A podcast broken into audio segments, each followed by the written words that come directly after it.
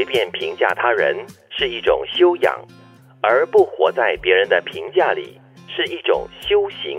我特别喜欢第一句啊，至少对我来说，这是我这些年来或者是近期想要做的一件事情。嗯，不晓得是基于什么原因，可能跟工作有关吧。所以很多时候我们都会去分辨好坏、对错。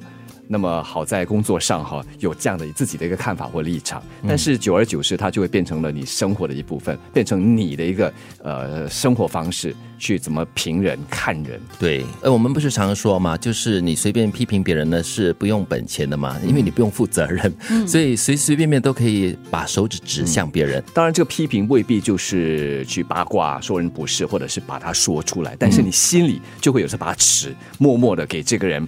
放上一个标签，其实这对你来说，对我们来说，并不是一件好事，因为我们很容易就给自己设了限制，去看这个人，去理解一件事情。嗯，因为你开始评价一个人的时候，你可能心里就会有一些些的，比如说不愉快的感觉。嗯，你可能觉得说啊，这个人好还是不好？尤其是不好的时候，你你可能对他做的任何事情，你都会有一种反感的一种一种意识。对，哎，这么又这样，哎，这么又这样。但是如果你只是看他的好，就说啊，这个人真的很好很好，你就会被他的好给遮蔽了你的双眼，而看不到确实他可能有一些缺点或者是做的不足的地方。所以这个我觉得是不容易培养的一种修养哦，一种品行。因为批评别人是很容易的，你看不爽或者看不惯一些人是很容易的，但是你要懂得欣赏别人呢，却是不容易做的一件事情。所以常常就要提醒自己，没有好还是不好，对，只有不同，对，每个人都是不一样的。所以下一句说到的这个。人啊，就是如果你不活活在别人的评价里面呢，那是一种修行。你不会被别人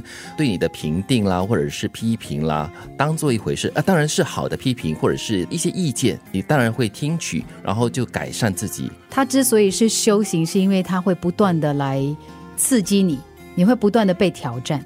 因为一定会有人对你所做的事情，甚至对你穿的衣服，甚至对你长什么样子有评价。但是你每天就要去练习怎么样的去过渡到自己最佳的一个状态当中。嗯，我觉得要做到这一点会更难。嗯，因为很多时候我们都活在别人的阴影之下。所以他是修行。对，所以当人家如果特别是一个莫名其妙的烂人哈，对着你啊，真的是哦要破口大骂，说你的不是不对哈。如果你可以处之泰然的话，其实最近我也看到一篇文章，就说。了，比如人家给你一样东西，是你不要的东西，你最终就会还给他嘛，因为你不会接受。嗯，同样的，如果他用恶言对你的话。你可以不接受，最后你是还给他的，也就是说，他对你所有的恶语，最终他自己会收回。可是他是修行，就是因为呢，他必定不断的来折磨你的。嗯，所以说可能今天是 A，明天是 B，明天一直到 Z 都会有。嗯，可是他之所以是修行，是因为你每天不断的在练习，接受挑战，就好像人家要成仙，也要修行个